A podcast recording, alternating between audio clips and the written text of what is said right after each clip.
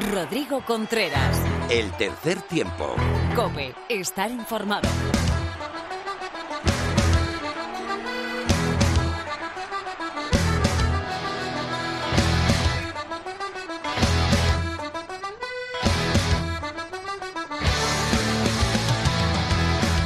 Hola, ¿qué tal? Bienvenido a tu programa de rugby en la radio. Estás en el tercer tiempo de la cadena Cope.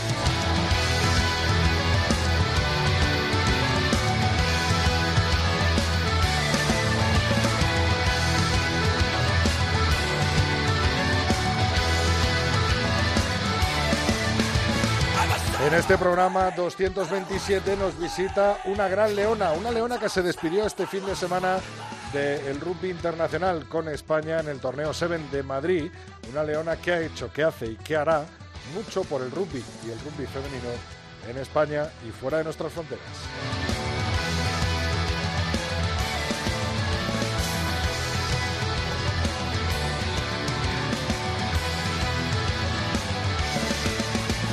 Además de María Casado, estará con nosotros nuestros colaboradores y tertulianos habituales. Eh, Pepe Ibáñez vendrá, vino la semana pasada y serán Teto y el señor Felipe Rodríguez los que estarán en la tertulia.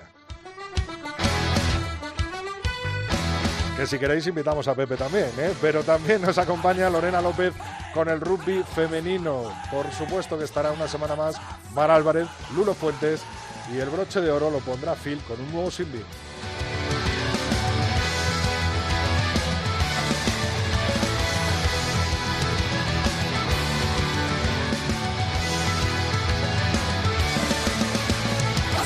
A los mandos técnicos, Javi Rodríguez, qué alegría me da estar con él de nuevo aquí al mando del tercer tiempo. Y nuestras redes sociales son tres tiempo cope, tres con número nuestra cuenta de Facebook Tercer Tiempo Cope y nuestro mail es el tercer tiempo arroba cope.es. Ya sabes, lo que quieras relacionado con el oval, estamos para atenderte. Javi, empezamos.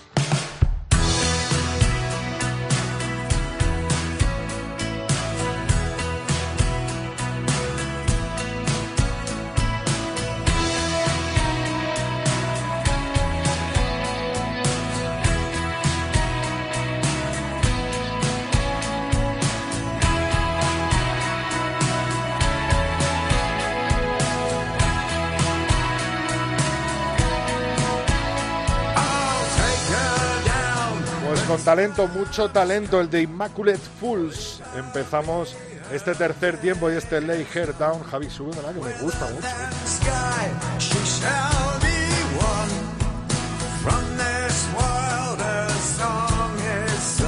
Ya sabes que en este programa es esencial la música, por eso te traigo siempre buena música. Immaculate Fools es el disco y por supuesto el nombre de el grupo, este grupazo que hoy nos trae Javi Rodríguez.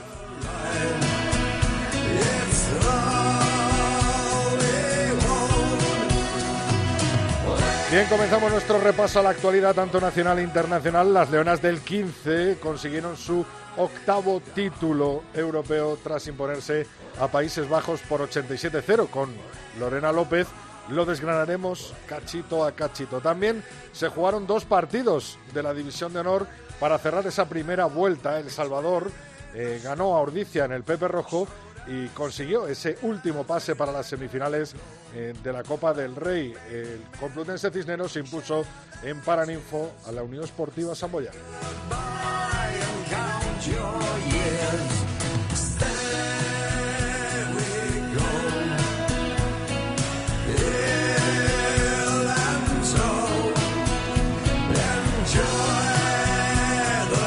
Ya terminó la primera vuelta tanto en División de Honor como en División de Honor B. En División de Honor ya se ha sorteado lo que será la segunda vuelta y el Brac Quesos Entre Pinares comienza el líder del primer grupo con 18 puntos, seguido Alcobendas con 14, los mismos que El Salvador.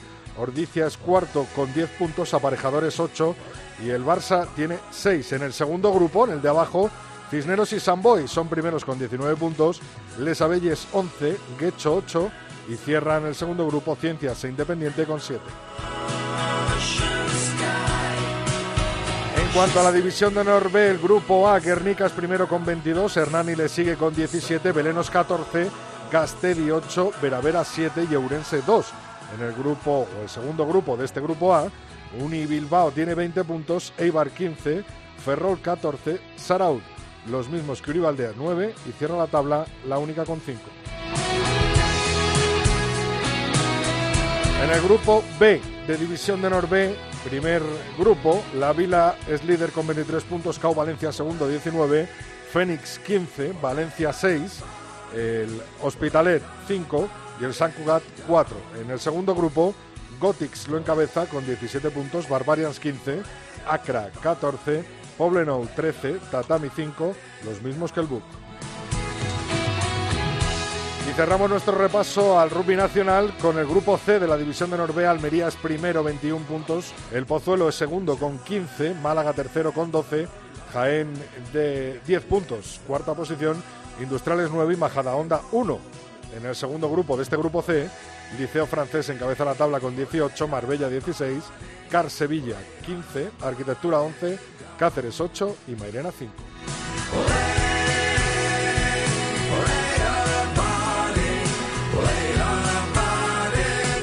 Vamos hasta el top 14 francés. Toulouse es primero, 18 eh, jornadas disputadas, 61 puntos, seguido de La Rochelle con 19 puntos. El tercero es el Racing 92 con 58. Cierra la tabla Bayonne con 30 y Agen con 2.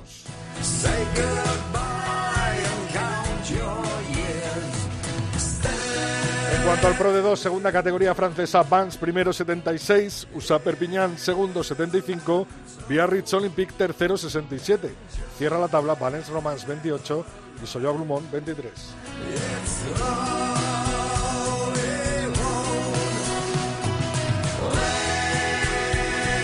Nos vamos hasta tierras inglesas con la Premiership Rugby Bears Primero 41 puntos, segundo Exeter 35, tercero Harlequins con 33. Cierra la tabla Worcester y Gloucester con 15 puntos los dos. En la Guinness Pro 14 el Leicester Ulster Ospreys encabezan la conferencia Munster, Connacht, Rugby y Scarlets Lave. Recuerdo que ya ha empezado el Super Rugby tanto en Australia como en Nueva Zelanda. Nueva Zelanda, ahí tenemos a los Blues y Crusaders, Chiefs, Highlanders y Hurricanes. Y en Australia, nada más y nada menos que los Brumbies, Queensland Reds, Melbourne Rebels, Western Force y Waratahs. Hasta aquí la actualidad del rugby nacional e internacional. Tiempo de rugby femenino.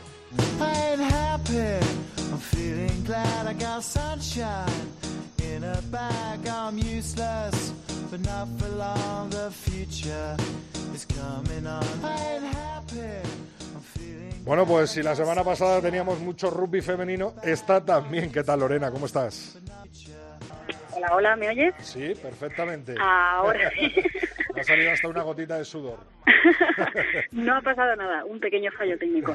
Que sí, ha habido, bueno, hemos vuelto a la normalidad y además, de verdad, porque es que eh, lo que decías al principio del programa, eso, el pedazo de título que han revalidado las Leonas de 15 en Guadalajara, que además lo consiguieron venciendo a Países Bajos 87 a 0 y es que solo necesitaron tres minutos para inaugurar el marcador y lo hizo María Lozada, que acababa de regresar de su lesión de rodilla.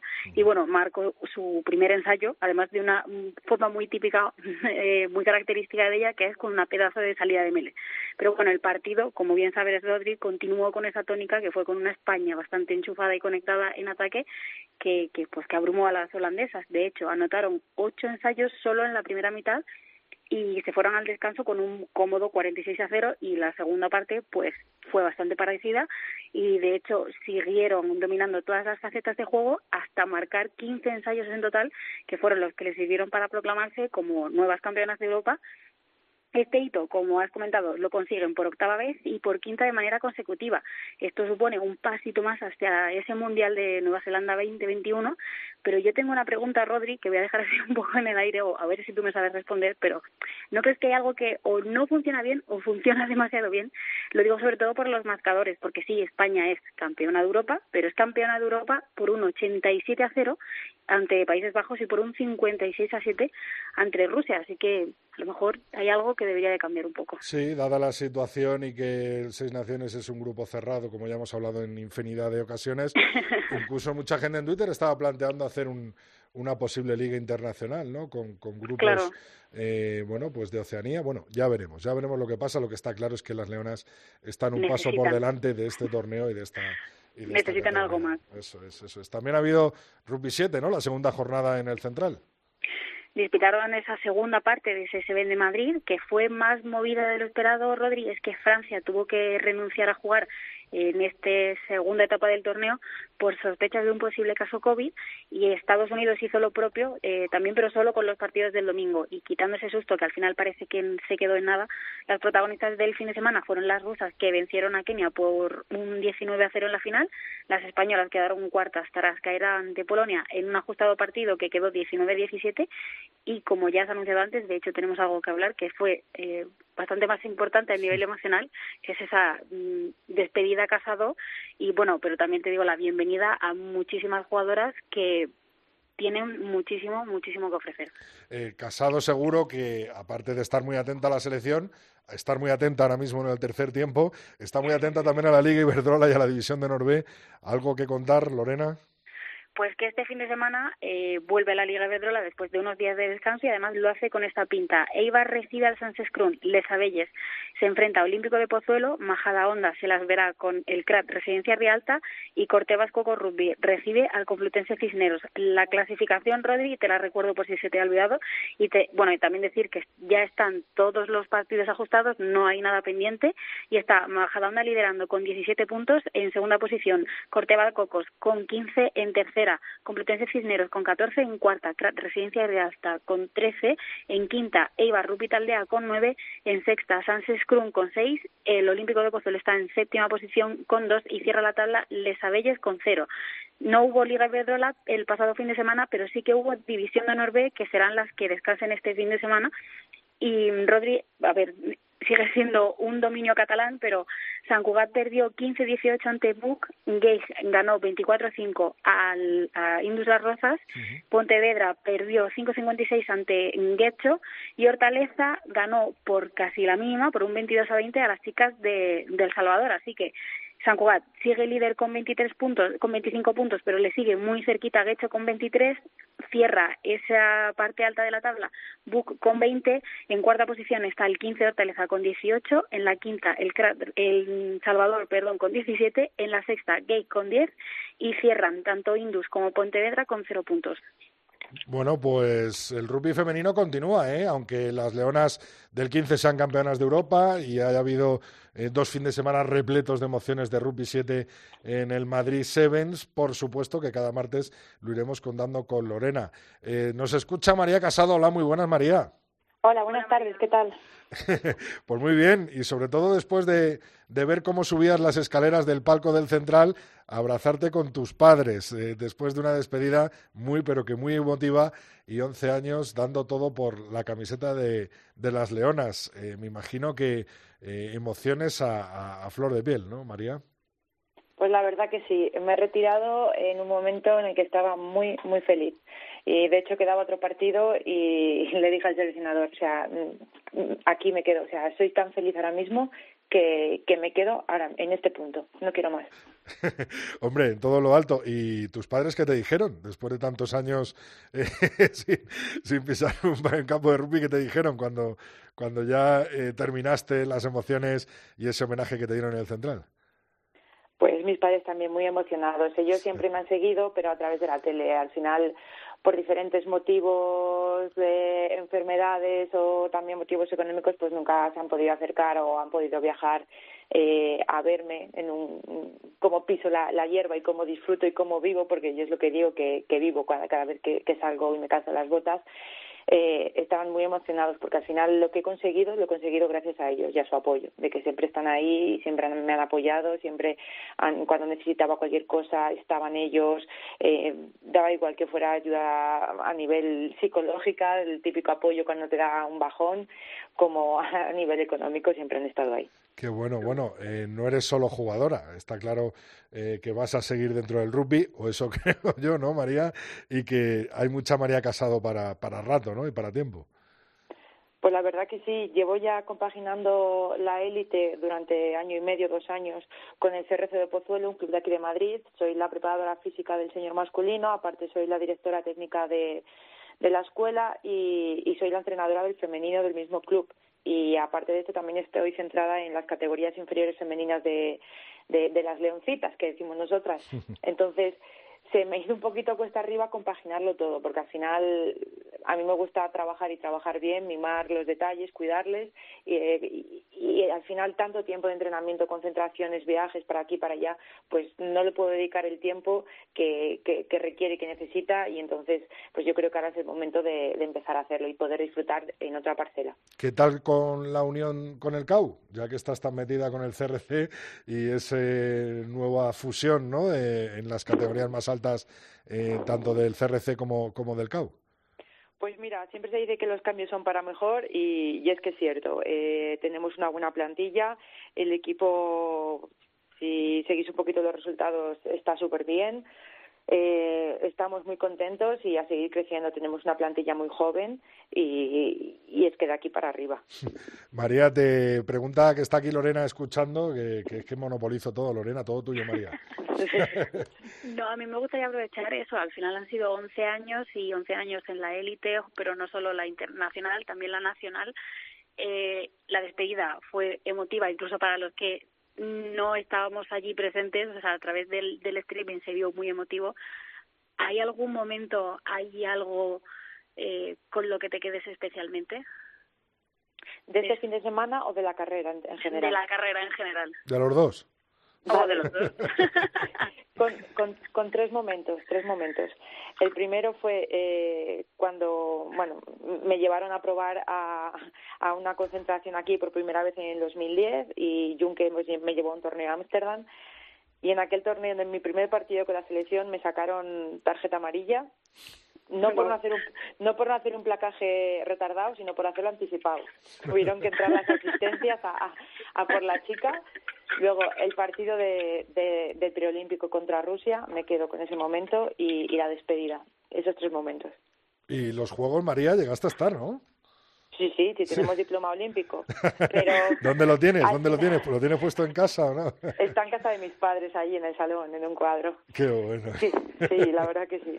Los, los, juegos, los juegos al final fue una consecuencia de un trabajo que veníamos haciendo durante seis años. O sea, seis años de tu vida hipotecados para un momento que no sabías si ibas a lograr o no, y lo logramos. O sea, entonces, al final, cuando llegamos allí, eh, el psicólogo que teníamos en aquel momento, Pablo del Río, que es el mismo de que Carolina Marín y que otros cuantos deportistas de la Blume, nos dijo, ahora que lo habéis conseguido, ¿queréis ir a disfrutar o queréis ir y estar presentes? Y dijimos, queremos estar presentes. Y de ahí la, la consecución del diploma, vamos. Qué bueno, qué bueno. eh, Lorena, dale, que vamos a despedir a María. Dale otra. que, no, que digo, hay mucho, mucho trabajo detrás. ¿Qué consejo, tú que has encima este fin de semana has estado con, con muchas de esas leoncitas que han dado el salto y además trabajas con muchas de ellas, eh, ¿qué consejo le darías para esos momentos en los que hay dudas? Porque obviamente lo que dices, seis años de trabajo para no saber si vas a conseguir algo es mucho esfuerzo, no solo físico, también emocional. Y no se me ocurre nadie mejor que tú para que mande un, un mensaje bastante claro para, para ese futuro femenino que tenemos. Pues yo creo que la clave de el seguir trabajando cuando no tienes ganas o cuando hay momentos de flaqueza es uno, ¿por qué te apuntaste a jugar al rugby? Es que es, es, es, es que es clave, yo siempre lo he dicho y, y la gente me, me conoce por esto. Cuando la gente sale al campo empieza, ay, es que tengo miedo, es que tengo, y digo, es que para mí el rugby es mi helado de coco, o sea, el helado de coco me, me, me vuelve loquísima. Y yo, yo lo digo, digo, yo es mi helado, yo disfruto, yo no voy a, salir a jugar un partido, siempre me dicen, es que sales sonriendo, digo, hombre, es que voy a tomar un helado, ¿cómo no voy a sonreír? O tú vas a por un helado llorando, bueno, hay momentos que sí, ¿no? Lo, todos lo sabemos, pero tú cuando eh, tienes que disfrutarlo, entonces, en el momento que tú pierdas ese disfrute, tienes que empezar a plantearte las cosas. Claro. Tienes que empezar a, a volver a, a, al inicio de por qué te apuntaste, de por qué decidiste saltar a un campo de rugby con tus amigos, tus amigas, y, y yo creo que eso es algo que no se puede perder. Por muy en la élite que estés, por mucha competencia que haya con tus compañeras, por mucha competencia que haya con equipos rivales, hay que salir y disfrutar y pasarlo bien. Si lo pierdes eso, eh, está muerto, está no hay helado. Y entonces, si no, Si no disfrutas, ¿para qué vas a, esforzarte? A ver, yo doy fe, doy fe de que María aquí presente no solo no solo sonríe cuando va a jugar, sino cuando va a hacer un físico también sonríe. O sea, el helado de coco eh, me da a mí que lo aplicas a todas las partes del, del deporte. Sí, cuando, cuando tiene más azúcar y cuando tiene menos, ¿no? Oye, María, tirando ahora del hilo de que te ha preguntado Lorena, lo que ha cambiado ¿eh? del 2010 hasta 2011 el rugby en general y eh, las chicas dentro del rugby en particular, ¿eh? Muchísimo. Mira, es que cuando yo estaba jugando, que yo acabara en la selección fue mera casualidad, pero mera casualidad. Había un partido del 15 femenino en, en, Asturias, en Gijón, contra, contra Inglaterra, en el Estadio de las Mestas. Y Junke y Tiki, que por aquel entonces estaban, habían empezado con el proyecto olímpico, fueron a ver un torneo de Seven que había en Avilés. Y el equipo de León se había apuntado. El equipo de León de aquellas ni siquiera había Liga de Castilla y León. Jugábamos en la Liga Gallega, un partido al mes. Nos desplazábamos un partido contra el Crat, Orense, o eh, Vigo, nada, éramos cinco equipos en esa liga. Y, y me vio, vamos, eh, a mí y a otra chica, y fue cuando nos llevó a esta concentración, que de ahí saltamos a Ámsterdam, me sacaron la amarilla y ya, pues ya me quedé. Que de hecho, que de hecho solo había una plaza, era, se iba a hacer una permanente y quedaba una plaza, íbamos cuatro jugadoras, cuatro o cinco y al final eh, una beca que, existía la partieron en dos para Paula Medín, Alevín, vamos, conocida como Alevín, y para mí. Dijeron que querían que estuviéramos las dos. Anda, o sea que empezasteis juntas vuestra carrera en la selección española, Alevín Medín y tú, ¿no? En el 7 sí, en el 15 ya empezó un poquito antes, un año antes. Bueno, bueno, pues nada. Oye, ¿te quedas con el 7 o con el 15? Uy. Es es, es es, que son deportes diferentes, totalmente diferentes. Espectacularidad el 7. Es que al final, los últimos años es a lo que más me he dedicado.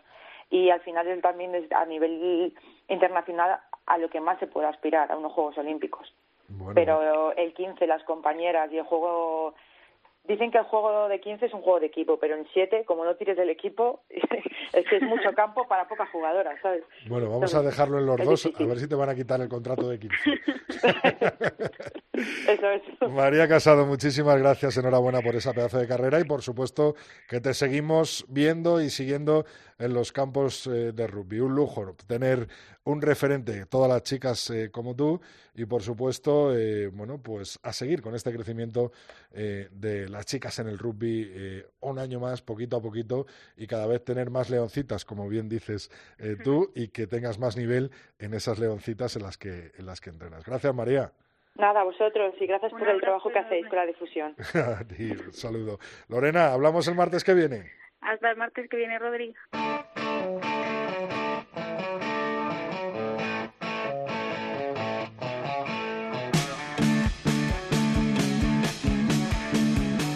Rodrigo Contreras. El tercer tiempo. Cope. Estar informado.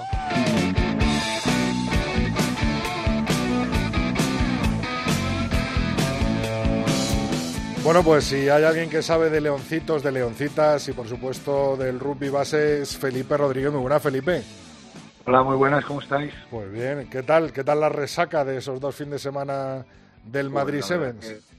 Ha sido, ha sido tremendo, ¿eh? Sí, sí, Ha sido un trabajo muy agradecido, pero la verdad que ha sido maratoniano, ¿eh? Te has desfondado, se, te, veía que no parabas, vamos, no, no, había tiempo ni. Sí, sí, afortunadamente éramos dos, con Pedro Buenofilio y yo eh, los comentaristas también eran, tres y nos íbamos turnando, pero de verdad que, es tremendo. ¿eh? Esto se ven hace tiempo, ¿eh? que no que no andábamos por allí y la verdad que, un, un, placer. Hacía tiempo por la pandemia, hacía tiempo por el Seven, porque hacía ya muchísimo tiempo que no teníamos una gran competición. Bueno, como esta, realmente no la hemos tenido nunca, pero una gran competición, tipo un Benidorm Sevens, un Seven de Cineros o incluso los, campeonatos de España. Muévete un poquito, Felipe, que se te entrecorta un poco. Voy a saludar a Teto, muy buenas, Miguel Ángel Torres. ¿Qué pasa, Rodri? ¿Qué pasa, Felipe? En Pepe Rojo no para, ¿eh? El rugby. Pepe Rojo no para nunca, pero además de verdad, estoy seguro que si vamos ahora están utilizando todos los campos, excepto el uno que lo guardan un poquito más.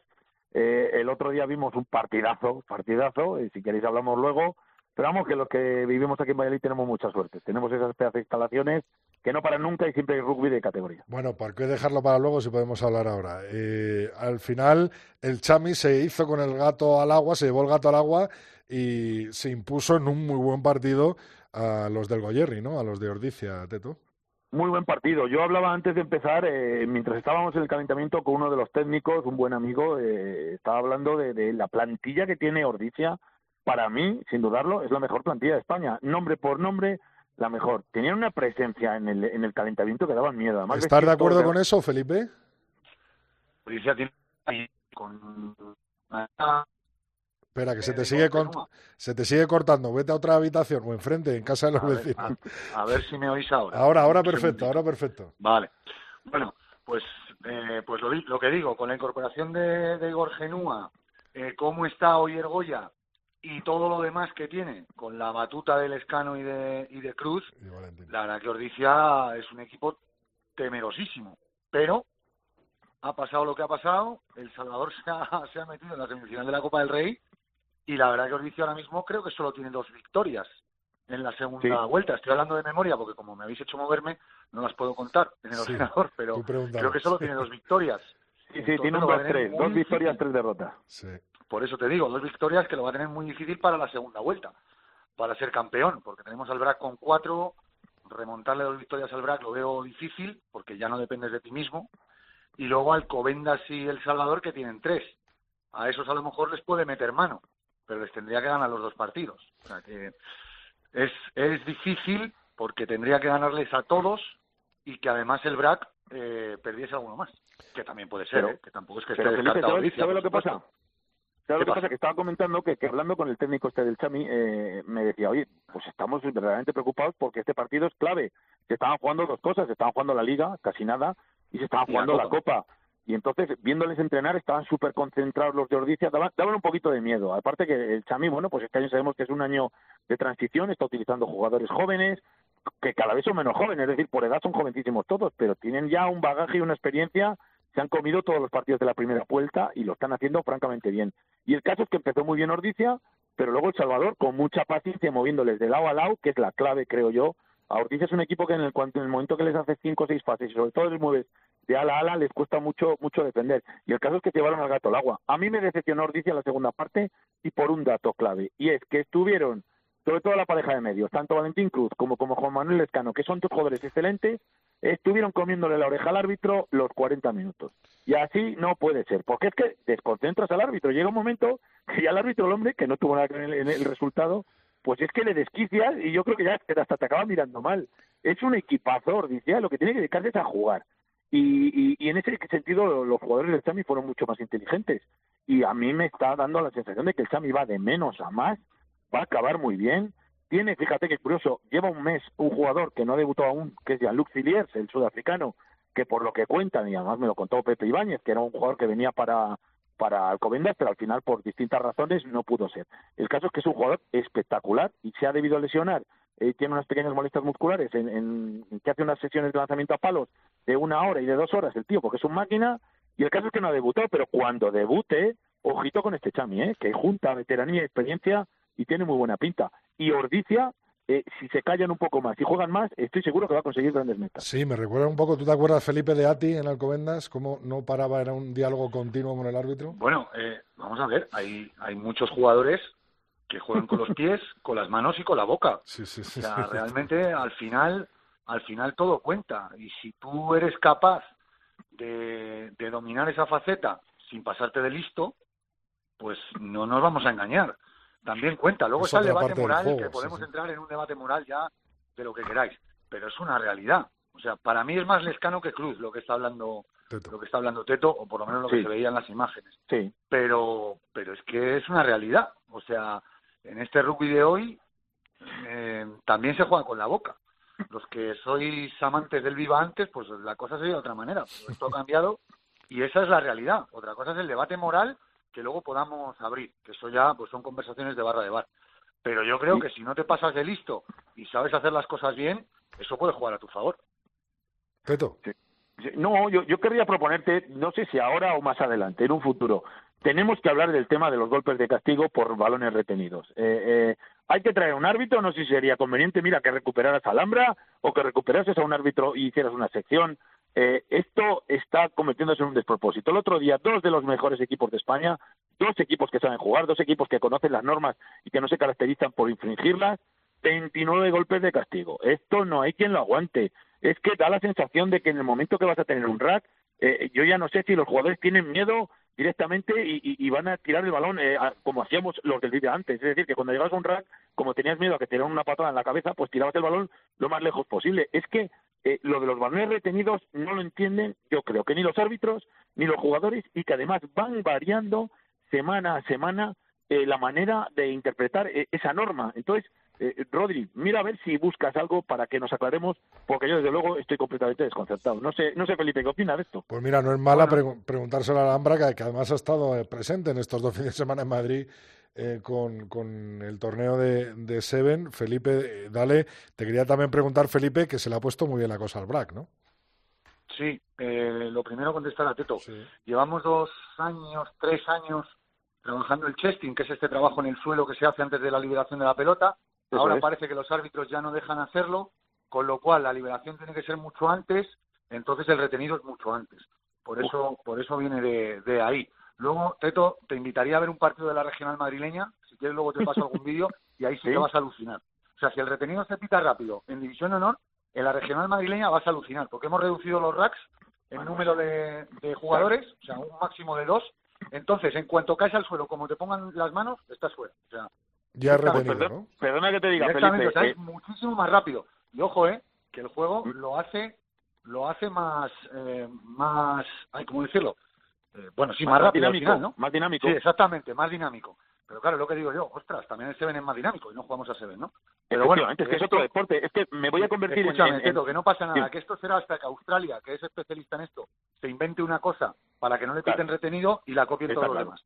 O sea que eso eso va a ser así. Pues. Y luego lo que decía Rodrigo, que cómo veo que cómo veo al BRAC, pues bueno, va a depender sobre todo de, los partidos de fuera y de, y de, y de casa, porque al final sí que tiene, si no recuerdo mal, un, un viaje difícil a, Alcobendas, y me acerco para, para mirarlo, eh, juega fuera contra El Salvador, pero es su casa, no juega dentro, pero es su casa, o sea que eso le da y igual. contra Ordicia esta semana, en Ordicia. Exacto y juega contra Ordicia esta semana en Ordicia. O sea, tiene un calendario, podríamos decir, eh, malo, porque recibe al Barça, eh, que es y el aparejadores que fuera aparentemente está en opciones, y Burgos lo tiene fuera. Bueno, es un derbi castellano-leones que no va a ser fácil, pero bueno, dentro de los viajes es de los menos malos, el viaje a Burgos.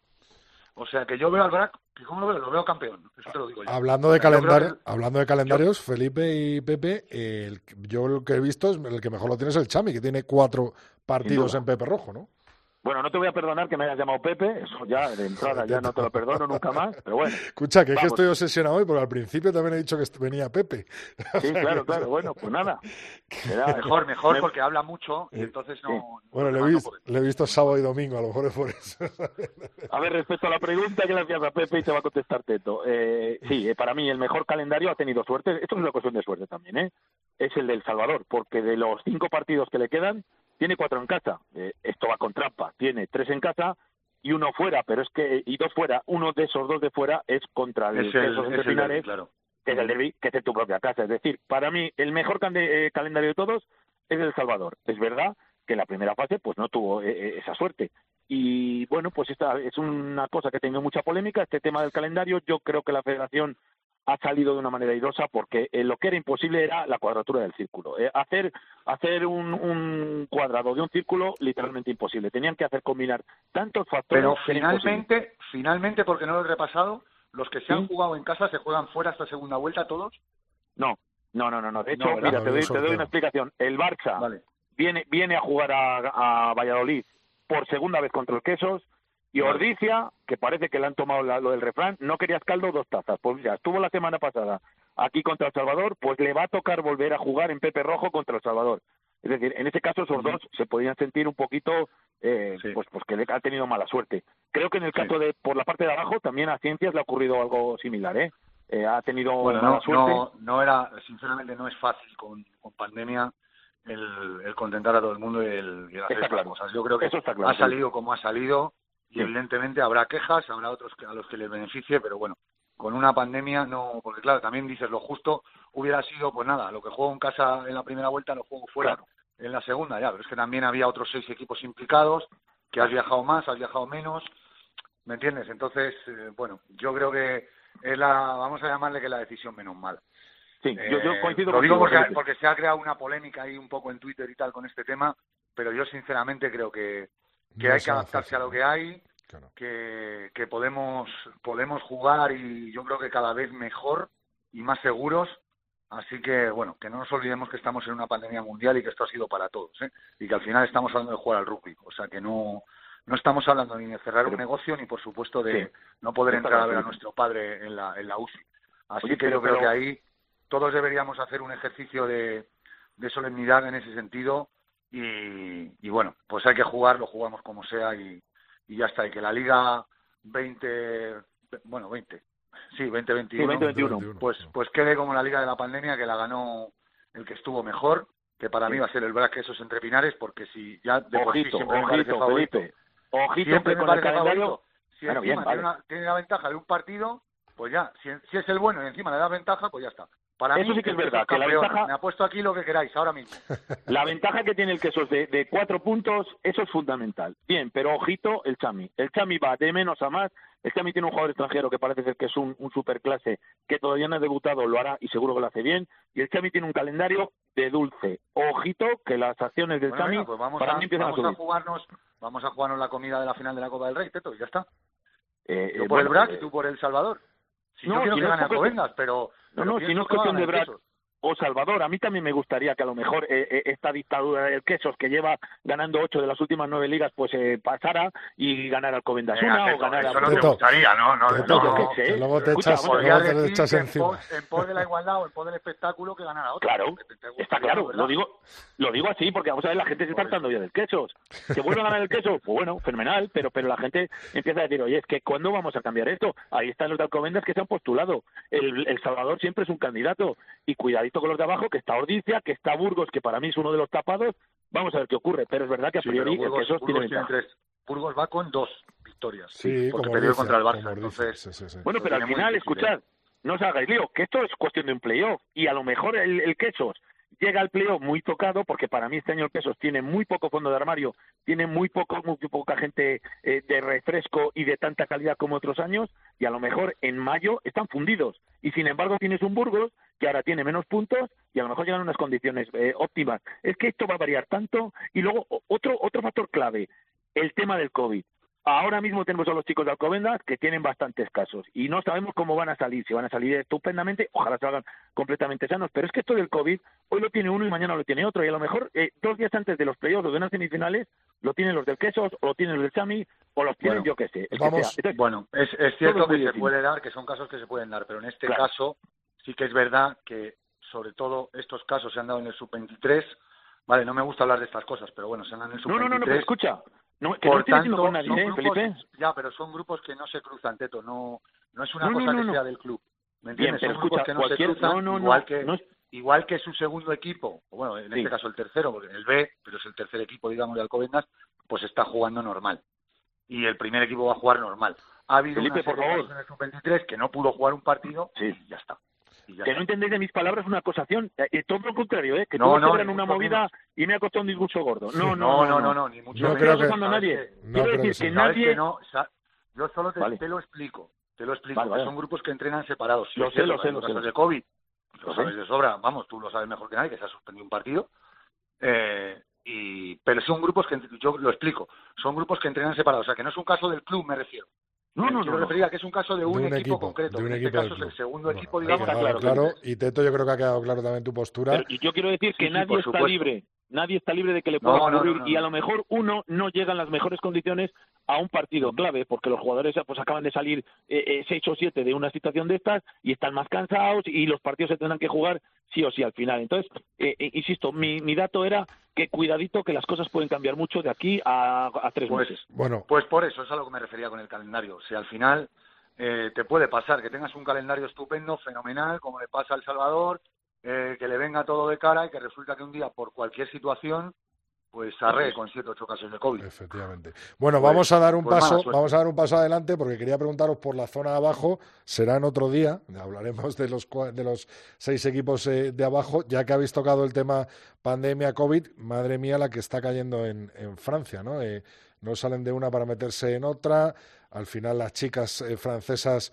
eh, bueno, pues tuvieron que, que dejar el Madrid Sevens, el, el partido de, Y los- y los de- chicos. claro, el partido del Seis Naciones eh, tuvo que ser aplastado contra Escocia y bueno, pues está en una situación bastante jodida, podríamos decir, ¿no, Teto? Sí, eh, Francia, te explico lo del Madrid Sevens. La realidad es que en el Madrid Sevens eh, hubo falsos positivos por un test de antígenos que luego se comprobó que no que no habían dado positivo. Entonces Francia, pues yo creo que ahí ya dijo, mira, yo tengo una movida eh, planetaria en mi país con esto, entonces eh, vamos a no vamos a jugar este segundo día porque si después de que tengo al equipo de seis naciones masculino confinado eh, que no puede jugar su partido, después de que los chicos no han venido a Madrid, yo me presento allí con tres o cuatro positivos, va a ser un problema muy gordo. Sí, Entonces, mejor prevenir que prefirieron no jugar por Eso precaución, pero Eso es. realmente al final no, no, no pasó, no pasó a mayores. O sea, al final el, el torneo se, se jugó y sí que es cierto que Francia y también Estados Unidos femenino no quisieron jugar por precaución, eh, porque los, vamos, te puedo asegurar que el protocolo que tenía Igual Rugby es, eh, vamos, yo no lo había visto nunca, ¿eh? Sí, sí, Yo eso no lo había visto ni, ni en los días más duros de la pandemia, ¿eh? sinceramente. Eh, cuando nos dejaron salir, me refiero. Eh, el protocolo COVID de la de World Rugby, vamos, estaba a unos niveles increíbles allí. Y bueno, son dos selecciones que decidieron no jugar. Estados Unidos menos comprensible, Francia más que comprensible por todo lo que tiene en su país. Claro, a eso iba, más más. al, al país de Francia eh, con Dupont, bueno, Exacto, con, to- exacto, con todo lo exacto. que con todo lo que está Exacto. pasando ahora mismo. Pero ¿no? que el Es COVID, como ha dicho Teto, también juega, ¿eh? Sí, sí, O sea que, Hombre, que cuidado juega. con esto porque no se libra nadie, ni se libra Francia, ni se puede librar un equipo de la, de la División de Honor, ni nadie. ¿Esperabas la victoria de Gales, Teto? Eh, sí, pero no así. O sea, esperaba un partido mucho más igualado, esperaba que podía ganar cualquiera de los dos. Hombre, Gales en su casa siempre, incluso aunque juegue sin público en Cardiff, siempre va a dar el do de pecho. A mí este Gales me está sorprendiendo muchísimo porque es un equipo que cada vez eh, que algún estrella tiene problemas, pues te saca otro. Que tienen a Halpenny un poco lesionado, pues tienes ahí una estrella como Leanne Williams. Que tienes problemas con unos alas, de repente un año te sale Josh Adams y, y, y, y lo peta, hablando como los chavales. Eh, ahora tenemos este año a Luis Reyes Tamit, que es una maravilla. Sí. El otro día te sacan al nuevo medio melé eh, y, y- lo borda el nuevo Calun, el, el, Calun City, el nuevo Apertura. Es que vamos a ver que es un país que tiene 3 millones de habitantes. Y en 3 millones de habitantes, qué manera de regenerar estrellazas de, de, de, de Pero- rugby en Gales, eh, Felipe, dime. Pero todos juegan al rugby, ¿eh? O sea, No, no, no, ahora, no, ahora ya, afortunadamente, porque el, el equipo femenino Excepto a Gareth Bale, y demás, pero si hablamos de los años 80, Claro. si tú eras gales y eras chico, jugabas al rugby. O sea que, Sí, sí, claro, sí. al final 3 millones de personas son muchas Sí, y pero- todas juegan. Pero Felipe está muy bien, pero qué manera de renovarse ese equipo, es decir, excepto Alan Winjos que es el eterno eh, el eterno hombre veterano que encima lo borda. Luego los que tiene alrededor es que cada día te sacan nuevas estrellas y lo hacen de maravilla. Ese 40 que le han metido a Inglaterra ha tenido que escocer, ha tenido que escocer en la, en la Federación Inglesa un montón. Creo que es el resultado más elevado que ha recibido Inglaterra en toda su Sí, historia además- en seis naciones. Y además es triple, co- triple corona. O sea que- Al final el gran reforzado de que Felipe Pivats, ¿no? al- El entrenador galés. El entrenador galés al final, ¿no? Pivats. Eh, lo hablábamos al principio del Seis Naciones, no sé si os, si os acordaréis. Gales no era la apuesta de nadie precisamente por la Sí. edad del equipo que estaba que, que no había empezado ni siquiera la regeneración de cara al mundial que este iba a ser el último año de según qué jugadores pero al final se ha ido renovando a lo largo del torneo y la realidad es que ha levantado la triple corona y además se va a jugar el torneo en, en París que yo espero que lo pierda Sí. contra Sí. Francia pero es que se va a jugar el torneo en París Pero tú fíjate, Felipe, que Francia, que parecía que iba a estar eh, por encima de todos, con ese superataque que estaban teniendo, con ese casi casi rugby champán, eh, y de repente, con todo este del caso del COVID, COVID la Claro. han liado parda, y ahora se van a tener que jugar eh, contra unos jugadores que están súper en forma, Sí. y los franceses que desde luego no van a estar en forma de ninguna de las maneras, y van a tener ese partido que va a ser el partido del torneo en, en el estadio de, de Saint-Denis, un Francia-Gales partidazo y cuidadito con los galeses que a lo tonto a lo tonto se pueden llevar todo Sí, para adelante. ¿eh? espérate, espérate, porque claro, tiene que jugar tiene que jugar contra Escocia. Vamos a ver cuándo se lo pone. Francia-Escocia también, sí, sí. Claro, que, eso tampoco, que, Escocia tampoco es Italia.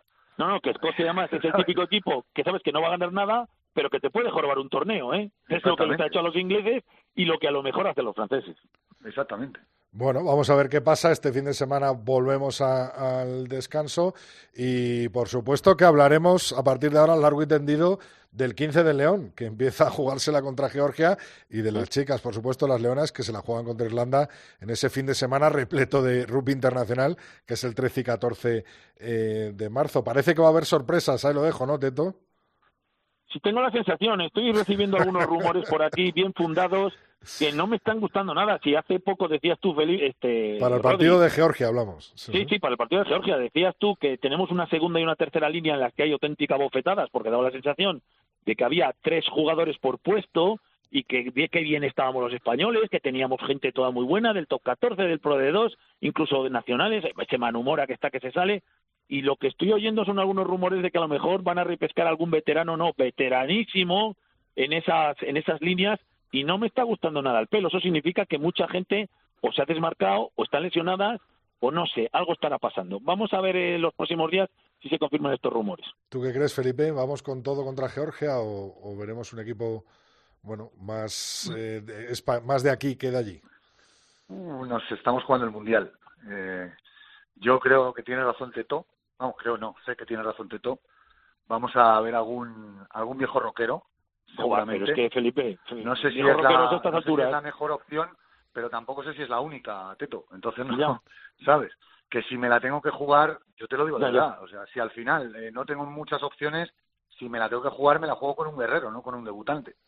Bueno, pues aquí lo, bueno. lo vamos a dejar aquí. Lo vamos a dejar aquí porque vamos a hablar largo y tendido de ello en los próximos terceros tiempos hasta ese eh, domingo 14 eh, contra Georgia, España-Georgia. Primer partido, como bien decía Felipe, clasificatorio para el Mundial de Francia 2023. Gracias a los dos. Allí nos vemos en el Central.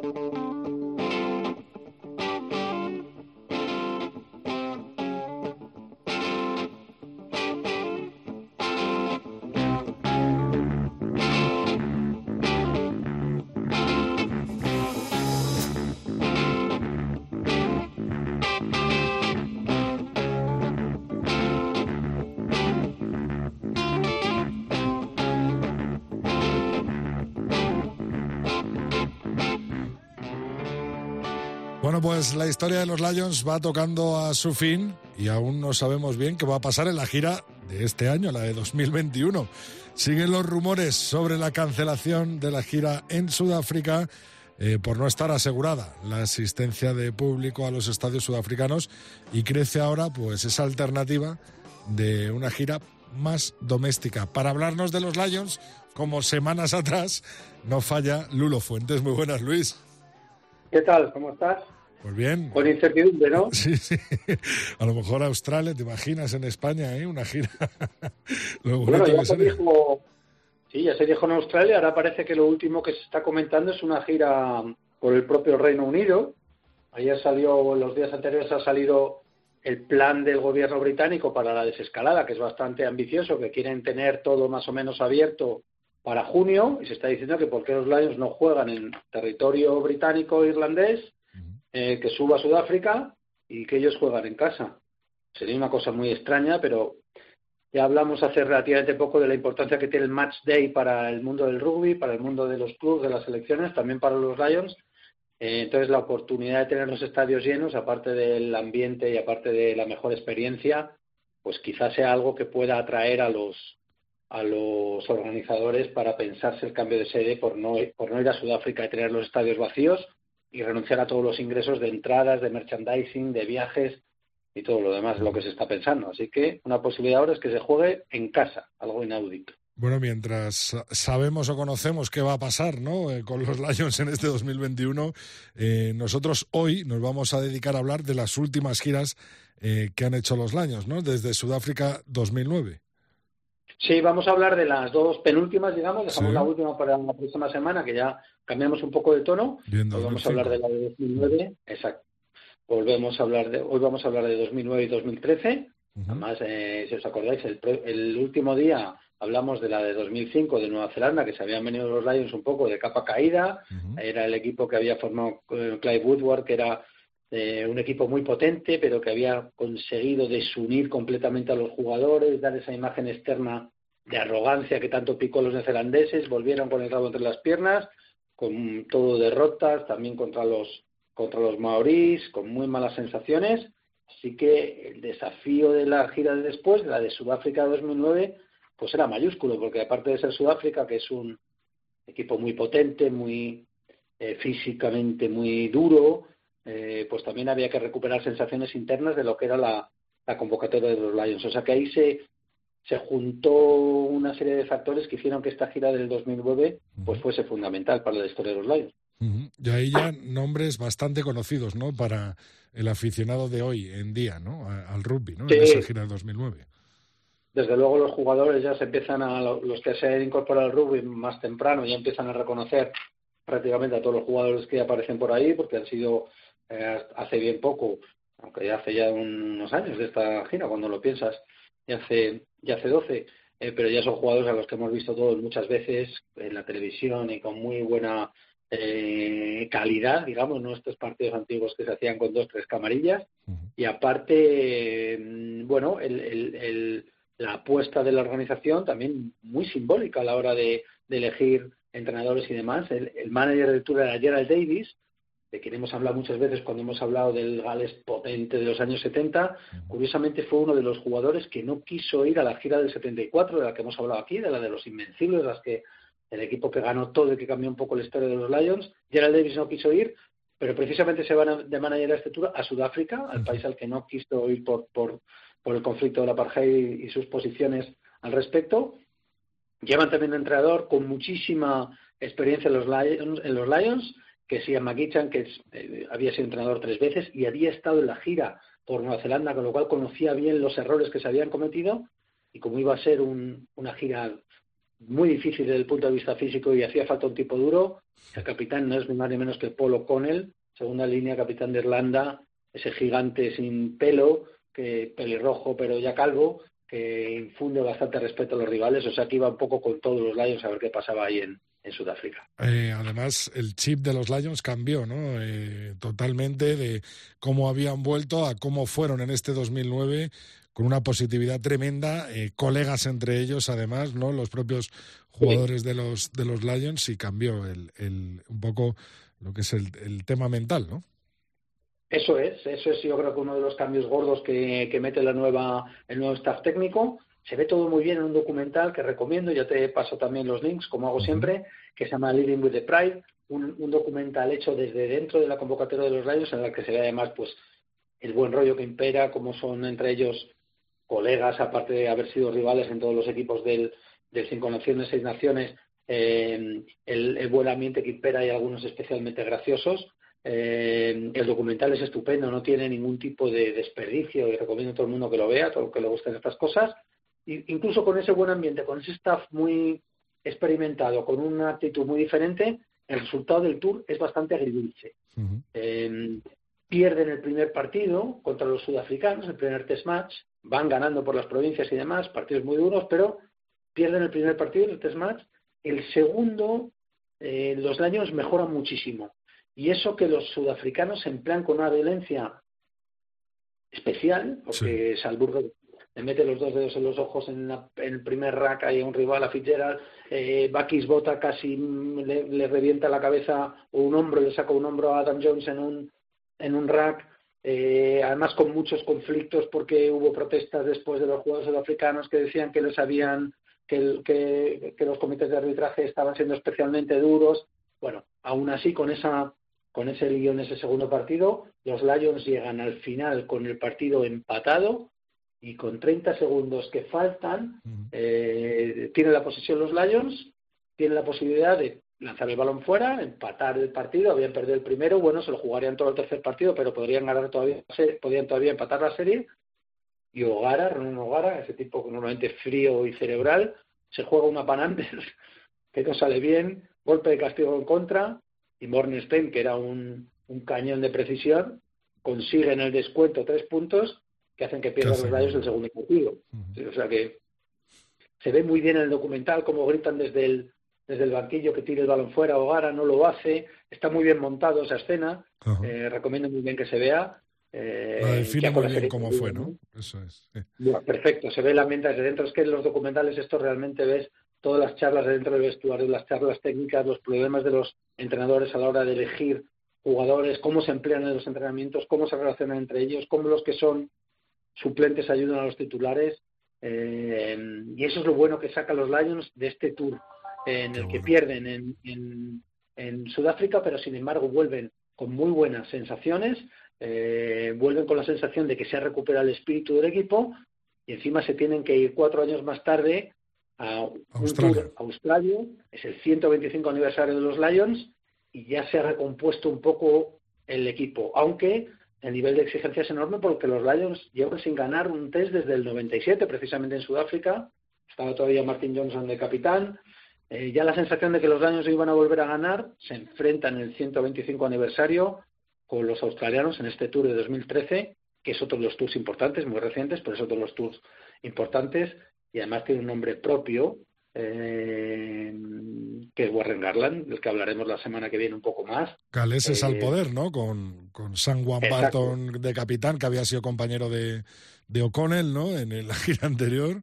Y, bueno, es que además O'Connell, le mete, que había sido capitán anterior, le meten en la habitación con Warburton para que haga esta, eh, digamos, entrega de la capitanía más fácil, para que el espíritu del equipo sea más fuerte. Y, y Warren Garland, que luego se va a quedar unos años eh, como entrenador de los Lions, es criticado precisamente por lo que tú dices, tira del equipo galés y mete jugadores galeses continuamente, es algo que le, que le supone bastantes críticas en el Reino Unido, en la prensa del Reino Unido, eh, pero veremos que la cosa, pues vamos, le va funcionando. Y se ve también en otro documental que recomiendo y cuyo link también te pasaré, que se llama Lions Row, en el que hay todo son dos horas de documental en el que se ve desde los entrenamientos a, de nuevo, las bromas internas. Hay una Simon Sigo que, que recomiendo que se vea, que está más o menos al final del documental, bastante celebrada, que mucha gente habrá visto ya porque fue muy graciosa. Eh, pero se ve desde dentro cómo el ambiente vuelve a ser el mismo ambiente de la gira anterior por Sudáfrica, como con mayoría de galeses eh, la camaradería es estupenda, los escoceses tienen un, un papel un poquito menos menos protagonista, pero bueno, es que claro, hay un montón de jugadores tremendos. claro, sí, sí. Bueno, que todavía siguen incluso, sí, sí. Sí, sí, está todo vale, sí, sí. Farrell, está ahí en todo el mundo. Es el, es el último tour de O'Driscoll, es uno de los protagonistas también del tour, porque es su último, su último tour. Eh, y con este buen ambiente, pues bueno, llegan al, al, al tour como tal empieza, el documental se ve estupendamente cómo llegan a Hong Kong a primer partido con, los Barbarians y hay treinta y tantos grados en ese cuento de humedad y casi eh, les da un síncope. Y bueno, a partir de ahí empieza una gira en la que eh, por Australia que pierden un único partido en tres semanas y, y la serie pues empieza con un partido que ganan de forma agónica los Lions, falla Curly Bale dos golpes de castigo, uno en el descuento que les daría, les hubiera dado la, la victoria, eh, ganan los Lions el último partido, el segundo lo pierden exactamente igual, es Halfpenny en este caso en el que no pasa un golpe de castigo en descuento, es ese segundo test match en el que hay esa imagen icónica en la que se ve a, George North que se lleva al hombro como si fuera una bombona de butano a, a Folau, eh, partidos muy espectaculares con ya una realización y una calidad de imagen tremenda y todo eso se ve en este documental que es estupendo y se llega al, al último partido del test, al tercer partido de la serie, al último test, eh, con un punto para cada uno de los equipos, uno para Australia, uno para los Lions, y ahí es donde pues se produce la noticia del Tour. Eh, con O'Connell lesionado, Warburton lesionado, el capitán iba a ser O'Driscoll y O'Driscoll no va ni convocado al partido. Hubo una polémica tremenda. Y una, una gatlada, o galada, o guarregalada. O, yo recuerdo es de lo que habló aquí la prensa, pero en el Reino Unido fue increíble, en Irlanda ni te cuento, Garland bajo presión porque había llevado, creo que en el partido nombra a 10 galeses para el partido, eh, para el equipo titular, y con toda esa presión le sale bien a Garland los 10 galeses y sus cinco compañeros acaban metiéndole 41 puntos a Australia en el último test.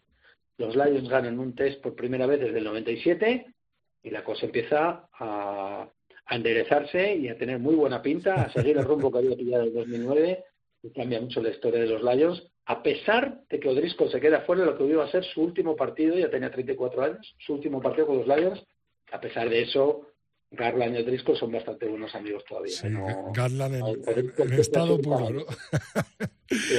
bueno, pues vamos a ver cómo nos despedimos hoy, Lulo, en esta gira de 2009 y 2013 y a ver qué nos has traído para el final.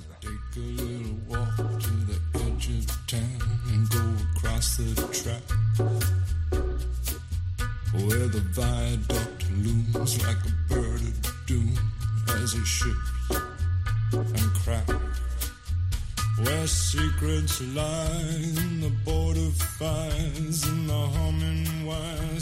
Lulo, muy buenos recuerdos, te lo digo porque en tiempo de juego, cada vez que hablamos de rugby con Corrochano, los sábados, eh, pone esta sintonía. Él es muy de Peaky Blinders, yo soy más de Nick Cave, pero siempre me presenta, me presenta con esta sintonía, ¿no? con esta canción.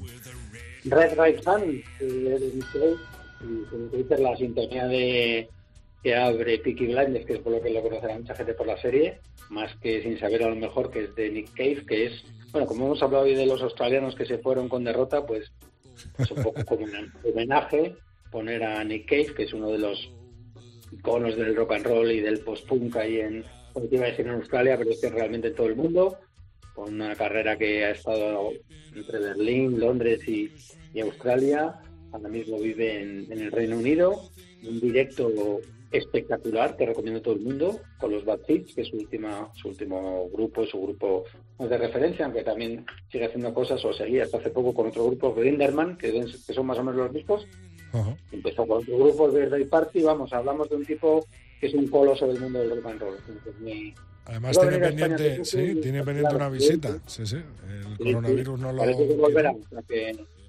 Pues Yo creo que, no, habrá entradas para dentro de dos años, pero bueno, que tenga ocasión de Ahí, queda. Nick Cave y sus Bad Seeds cerrando este capítulo de los Lions. Buen repaso ¿eh? que nos estamos haciendo, ¿eh, Lulu? Sí, señor. Ya queda poco, eso sí, ¿eh? Ya queda poco. Bueno, este año todavía tenemos una gira pendiente también. Sí, hombre. Sí, sí, ya lo haremos, ya lo haremos. bueno, un abrazo, Lulo, el martes que viene más. Un abrazo. Hasta luego.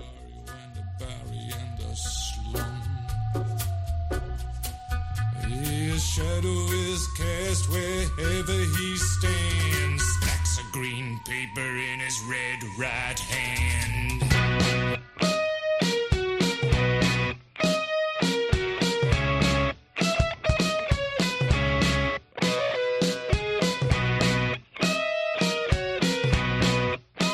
Rodrigo Contreras. El tercer tiempo. Cope.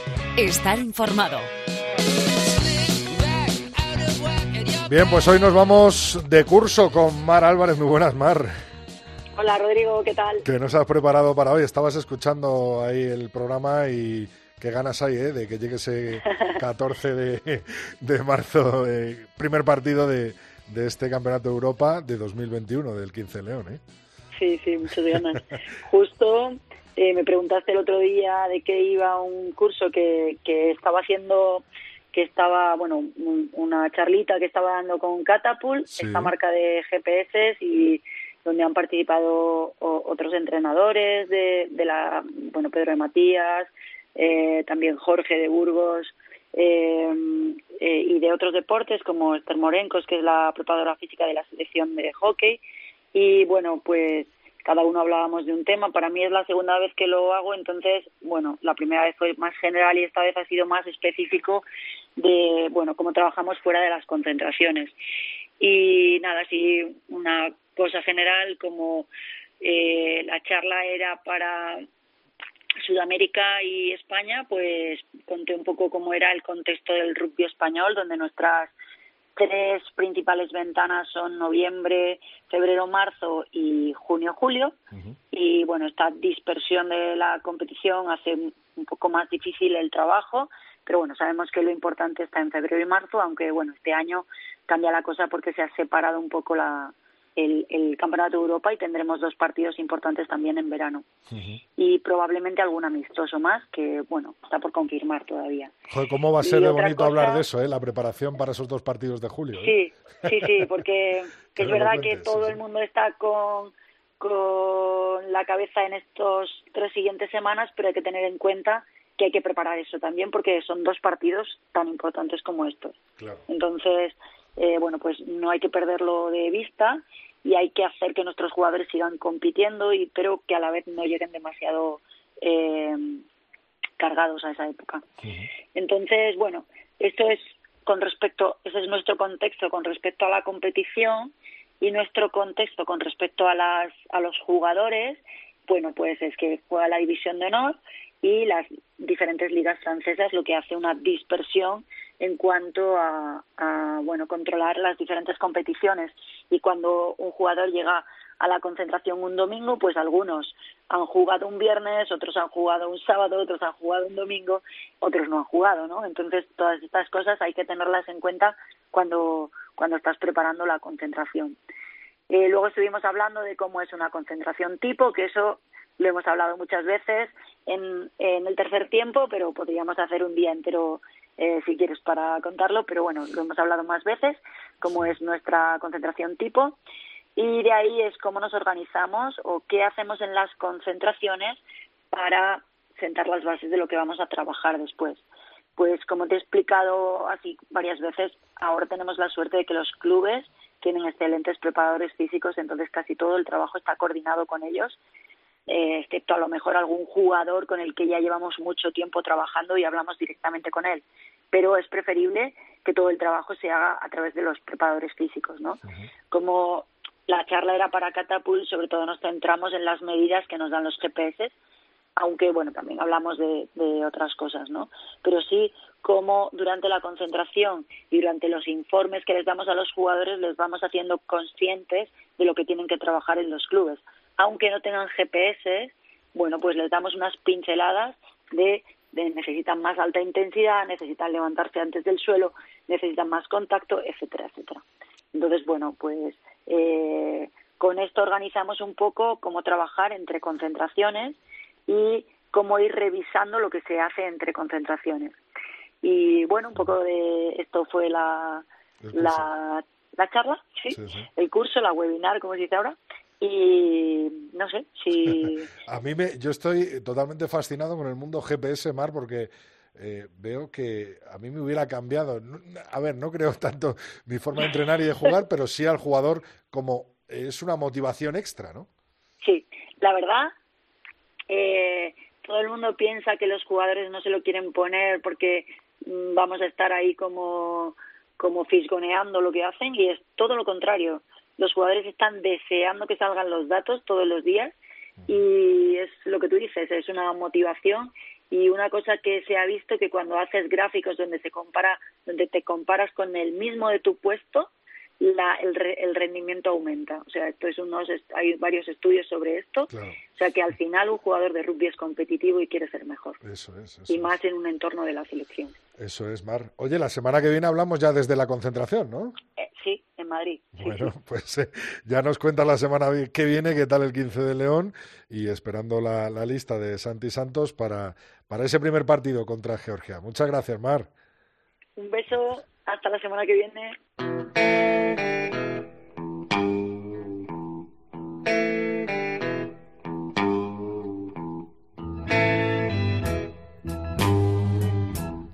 Bueno, pues el señor Eric Bardon y sus animals indican que hoy hay un sin-bin de Phil, así que todo suyo, maestro. Buenas tardes, Rodrigo. ¿Cómo estás? Sin bin, después de una semana de obligado descanso, por razones que no son al caso. En fin, este fin de semana hemos tenido cinco más uno naciones. Y desde luego, para los menesteres que aquí no se ocupan, los candidatos se amontonan. El nivel deportivo, para empezar, que no la emoción, puesto que el propio torneo, tal y como está, aconsejaría, como en los viejos procesos de sesgo totalitario, una causa general. Pero seremos, tómate este plural como inclusivo, benévolos. Sin embargo, Rodrigo, la duda subsiste. ¿A quién mencionar primero? a Eddie Jones, que cual Saturno devora a sus hijos, al niño bonito, y que no me diga nadie que no sabe de quién hablo, que cree que tiene bula para reunir a sus jugadores para reconvenirles presuntamente y dejar de atender a las indicaciones, a los gestos o a las actitudes del árbitro o de sus contrincantes? Al zaguero inglés que reiteró el error en el ensayo del Sagaz Hardy, el medio melé de los Scarlets, que apunta maneras, no sé si heredadas de Pivac o no. Al árbitro francés que dudó tanto y puso en evidencia a tantos que acudimos, sí, acudimos, raudos al reglamento para batallar con los matices de la definición del adelantado. ¿Acaso a la jauría de miserables anónimos que en las británicas redes sociales acosaron a una colega tuya, a Sonia McLaughlin, porque preguntó con cierta intención al niño bonito? Amaro Itoye, revolucionado y autor de un tercio de los penales ingleses, a su compañero de primera línea Gengs, primera suplente, finisher le dicen ahora, y recuérdame que incluye al inventor de la metáfora en otro sinbín, por cierto, que llegó, erró y no aplaudió en el pasillo tras la finalización del partido, al juego ramplón todavía y oportunista de País de Gales, a la falta de arrojo y ambición de Irlanda, que ni con Italia arriesga, a los que abusan de Johnny Sexton, que reincide personalmente poniendo su salud futura en riesgo, a los franceses que se saltan su estricto encierro, a los que aducen que se fueron a comer gofres, pues si esto es verdad, debieron camuflar la fechoría salvando la dignidad, mencionando por lo menos destilados y fermentados. A Fabián, el que por ahora tapan las vergüenzas Sergio y Bernardo, los megapillos. A la ministra de Deportes francesa, la nadadora olímpica que amaga con dar y se retrae, aunque está por verse en qué queda todo el vodevil. Menos mal, querido Rodrigo, que entre tanto desbarajuste, entre tanto dislate, el sábado en Guadalajara nuestra selección femenina reveló título y porte, pues cada victoria de las Leonas es un aldabonazo en la puerta cerrada y mezquina de los mercaderes que las sacaron del torneo en que por derecho deberían estar y a donde desgraciadamente no volverán porque el deporte importa cada vez menos que el negocio y se tiene allí arriba a los 15 femeninos, qué gran error, como sucursal del torneo masculino la contundencia, la solvencia, el ánimo, la calidad, la sonrisa con que nuestras leonas juegan, ganan y convierten a tantos a la fe oval, fue de lejos lo segundo mejor del rugby del pasado fin de semana. Gran enhorabuena a Junque, que sabemos que nos escucha. Lo segundo, digo, ¿y qué será lo primero? Te preguntarás. Pues lo primero, sin duda, fue el Highlanders contra Crusaders de las Antípodas. Quien pueda que lo vea.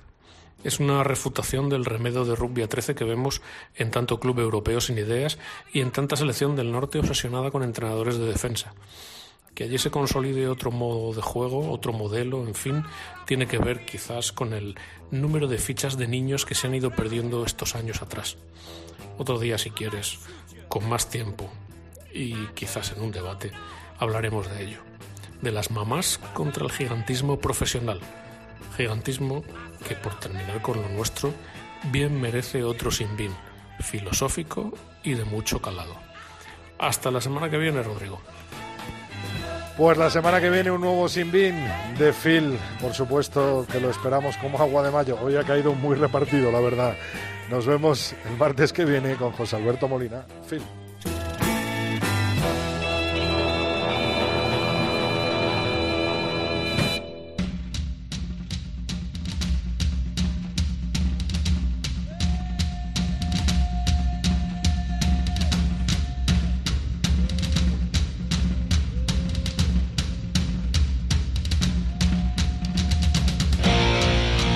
Bueno, pues vamos echando el cierre a este programa 227 del tercer tiempo. Te recuerdo que estamos en tres tiempo cope.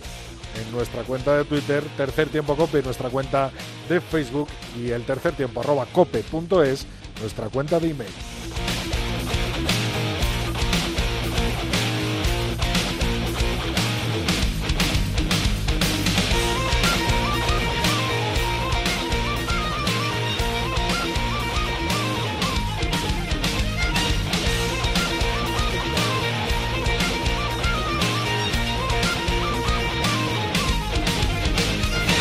Bueno, pues muchos mensajes nos han llegado con tanto rugby el fin de semana. Es lógico, ¿no? Apoyemos a que jueguen el Six Nations A. Es injusto que sigan jugando el Campeonato de Europa. Ya sé que es un torneo privado, pero las Leonas 15 se merecen jugar el Seis Naciones, decía Javier López. Otras muchísimas respuestas a esa victoria 87-0 de las Leonas en la final del Campeonato de Europa ante Países Bajos. Un verdadero lujo de selección española femenina que cada día nos da un pasito más hacia adelante. Sea seis naciones o la competición que sea, por supuesto que seguiremos detrás de las Leonas.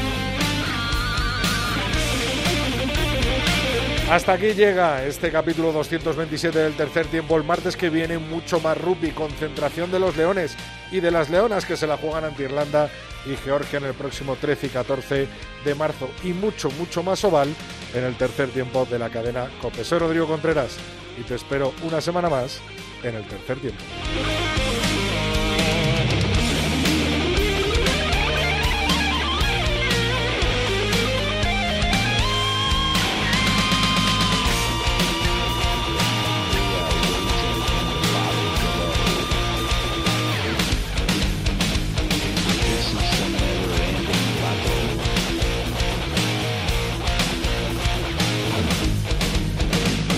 Rodrigo Contreras.